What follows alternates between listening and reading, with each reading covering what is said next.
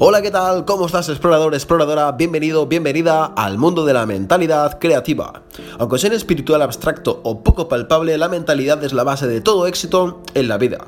Ya sea en una relación, en el rendimiento deportivo o en los negocios. En el podcast de hoy vamos a hablar sobre qué temperamento tienes tú. Así que arrancamos.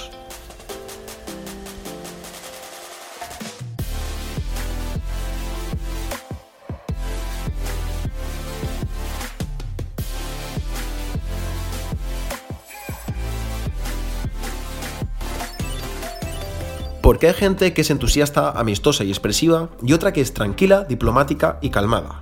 Porque hay gente que es visionaria, práctica y decidida, y otra gente que es analítica, estratega y abnegada. ¿Crees que es importante entender los temperamentos de tu entorno para llevarte mejor con la gente? El temperamento es el carácter o la manera de ser de una persona. El origen de los cuatro tipos de temperamentos se sitúa alrededor de los siglos V y IV antes de Cristo en la antigua Grecia y lo popularizó Hipócrates. Hipócrates adoptó este punto de vista de defender la idea de que el cuerpo humano está formado por cuatro sustancias llamadas humores. La primera es la sangre, cuyo elemento está asociado al aire. Segundo, el flema, el elemento del cual es el agua. Tercero, bilis amarilla, que corresponde al elemento del fuego. Y cuarto, a la bilis negra, asociada a la tierra. Fue Galeno de Pérgamo quien en el siglo II a.C. realizó mayores esfuerzos para transformar la teoría de los humores en una teoría de los temperamentos básicos. Los cuatro temperamentos básicos propuestos por Galeno fueron los siguientes. Primero, temperamento sanguíneo. Se caracterizan por ser alegres, optimistas y buscar siempre la compañía de los demás. Muestran calidez a la hora de tratar con otras personas y su modo de actuar obedece más a los sentimientos que las conclusiones generadas por el análisis racional. Además, cambian de parecer con facilidad y son poco dados al comportamiento disciplinado, porque se guían por la búsqueda del placer inmediato. Por eso frecuentemente dejan cosas sin terminar.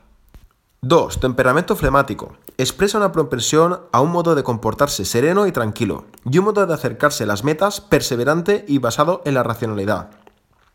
Las personas que destacan por este tipo de temperamento valoran mucho la exactitud a la hora de pensar y de hacer las cosas. Raramente se enfadan y no muestran demasiado sus emociones, llegando a parecer algo frías.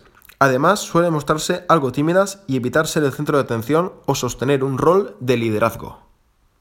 3. Temperamento melancólico. Se caracterizan por ser emocionalmente sensibles, creativas, introvertidas, abnegadas y perfeccionistas.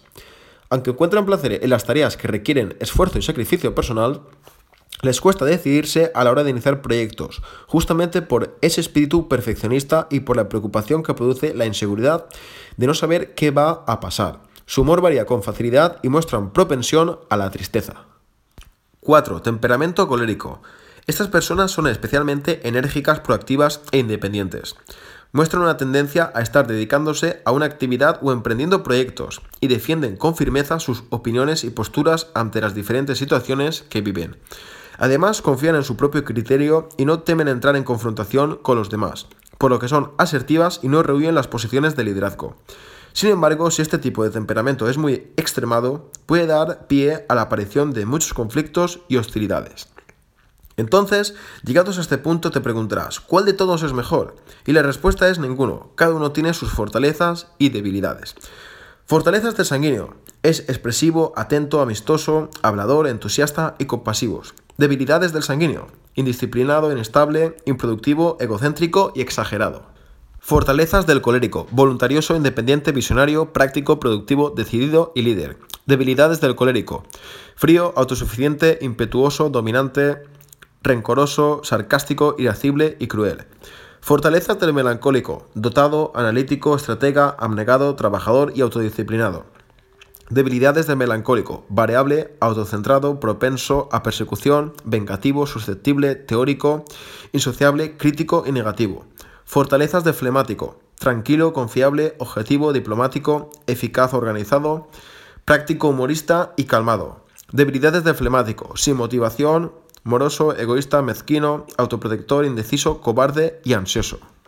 En resumidas cuentas, podemos decir que el sanguíneo es una persona alegre que busca siempre ir acompañado de más gente y hacer piña.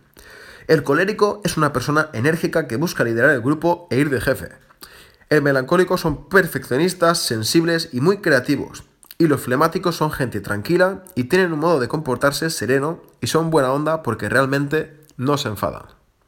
Espero que te haya gustado el podcast y dime por Instagram o por correo electrónico cuál es el temperamento dominante en ti y si te gustaría que profundizara en introspección y autoconocimiento para que te puedas relacionar mejor con los demás. Un saludo explorador o exploradora y tú y yo nos vemos en el siguiente podcast.